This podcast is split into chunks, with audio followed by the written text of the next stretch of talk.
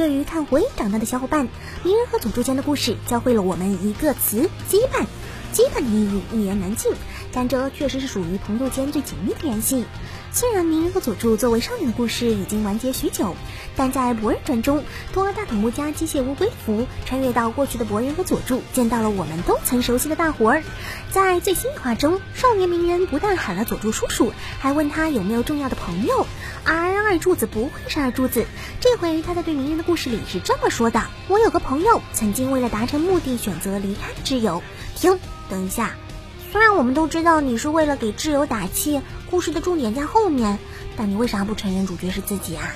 果然是因为自曝黑历史太羞耻了吗？嗯，看来过了中二期，成了当家叔叔的二柱子还是很社会的，这一波无中生有，可以啊。今《天气之子》大家应该都有看过。虽然距离日本上映已经过了好几个月，但国内定档日期也算是没让大家等太久。相比之下，今年其余几部日漫剧场版就没这么好的机会了。如果说《天气之子》的舞台是晴雨的天空，那么与蓝天相对的碧海同样是两部重量级剧场版的舞台。如今《海兽之子》完全没有上映的消息，看来似乎是希望渺茫。但由知名剧场版监督汤浅证明执导的《若与你共乘海浪之上》倒是早早就确定引进了。先前《若与与你共乘海浪之上》曾宣布定到八月七。日七夕节，甚至海报上还写上了“只有傻瓜才不恋爱”。可是呢，后来官方突然撤档，难道是对于爱情的信念不够坚决吗？不过最近这部动画再度重新定档了，十二月七日正式上映。对于汤浅证明这位另类天才的新作，究竟会有怎样的爱情味道呢？让我们下个月一睹究竟吗？在日本神怪传说中，地缚灵是一类比较常见的鬼怪。他们因为有心愿或是执念未了而不愿往生轮回，于是被束缚在某个场所里。而有趣的是，在日本动漫中，地缚灵里是妹子颇多，像面马、更希子、优奈什么的都可以算在内。不过呢，你肯定没听过厕所里的地缚灵这种存在，毕竟被束缚在厕所的灵魂，那生前得要有多悲剧啊！而今新公布动画化的漫改作品《地缚少年花子君》就采用了这样的设定，而且主人公花子同学作为男生还被束缚在了女厕所。嗯，感觉这一待遇还是更适合编脑症的变态啊！而今《地缚少年花子君》公布了动画 PV，和漫画一样，这画风也是相当的神奇。虽然在一片大红之中还有点诡异气息，但本质上是个奇葩搞笑剧。嗯，那也是当然的嘛。毕竟待在女厕所里的男地缚灵什么的，感觉要凶也凶不起来啊。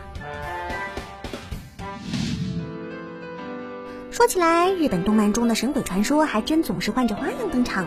最近公布的原创动画《四季就是一部科幻作品。虽然和鬼妖等各种存在对抗的战士，大家已经见过太多，但穿上机械盔甲和鬼作战，这个我还真是第一次见呢。《四季是一部非常特别的近未来科幻物语。在那红叶绽放的四极之地，现实与异界在此交汇。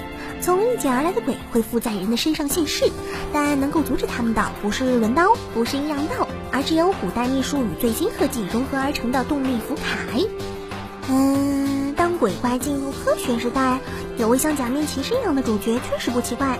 不过女主倒是很传统，是一位拥有古老力量的巫女。虽然这部动画设定总有种混搭的感觉，但我还真有点期待。龙月、红叶、樱吹雪，人鬼传奇会和机甲科幻产生怎样的化学反应呢？一起期待吗？在精灵宝可梦故事里，小智在大木博士家与皮神的相遇，正是传奇冒险的开始。不过呢，大家都知道皮卡丘都是由皮丘进化而来的，那小智身边的皮神又有着怎样的过去呢？这个十几年来一直没有揭开的谜题，在即将开播的系列全新动画中将得到解答。最近，动画官方放出了第一话特别预告，标题是《皮卡丘的诞生》。而内容正是皮神和小智相遇前，还是皮丘的他在森林中生活的遭遇。还是皮丘的皮神真是相当的可爱呢。而正如预告所说，这段从未有人知晓的物语将成为全新系列故事的开端。十一月十七日，新版精灵宝可梦将正式播出。这个舍弃标题全新展开的新作动画，相信每位宝可梦粉丝都很期待哦。那么，让我们瞧瞧小智身边的皮神究竟是怎样诞生的吗？好，以上就是今天的资讯内容啦。喜欢我们节目的观众，还请不要忘了点赞、收藏、加关注哦。另外，现在同人图存量不多，有画画的小伙伴还请多多投稿哦。那么，我们下期再见。拜拜